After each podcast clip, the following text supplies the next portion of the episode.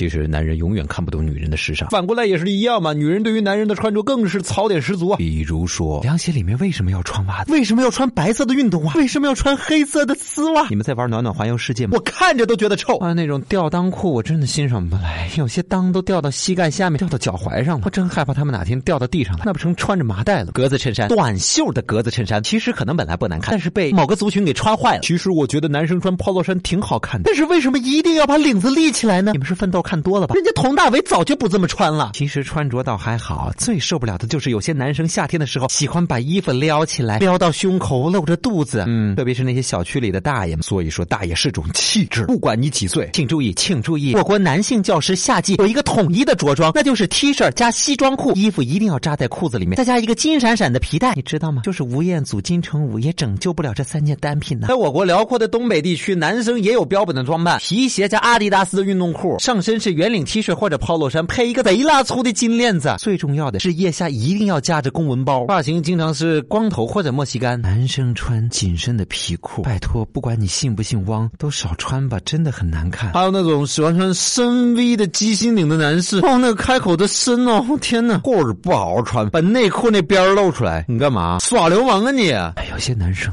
他不管到哪儿都永远拖拉着一双洞洞鞋，不管穿什么衣服都是洞洞鞋。冬天穿着厚袜子配洞洞鞋，统统洞洞鞋，永远洞洞鞋都是洞洞鞋。你怎么不跟洞洞鞋过一辈子呢？高腰裤是很时髦，不要把裤子勒到胸口嘛。紧身铅笔裤，那些男生一个个腿细的跟什么似的，再加一条紧身裤简直了。我怎么能允许一个男生腿比我细呢？差评！你一男的穿透视装给谁看？谁想看？你问过我的眼睛乐意会乐意看你了吗？嗯，郭德纲老师的相声我喜欢，但是你要是把它当成时尚 icon，差评！广大时髦不时髦的男性同胞，这就是女士们对你们穿着的心声啊！当然我知道男人心里美、有才华很重要，但是整洁的外表和适当的穿着同样也能反映一个人的气质啊！你说你改还是不改？好吧，还有哪些男生的穿着特别想让你吐槽的？在查找公众微信号找到小山说，或者在咱们音频下方直接留言，说的最有意思的，我们有奖品送给你。嘿，嘿，嘿，看脸。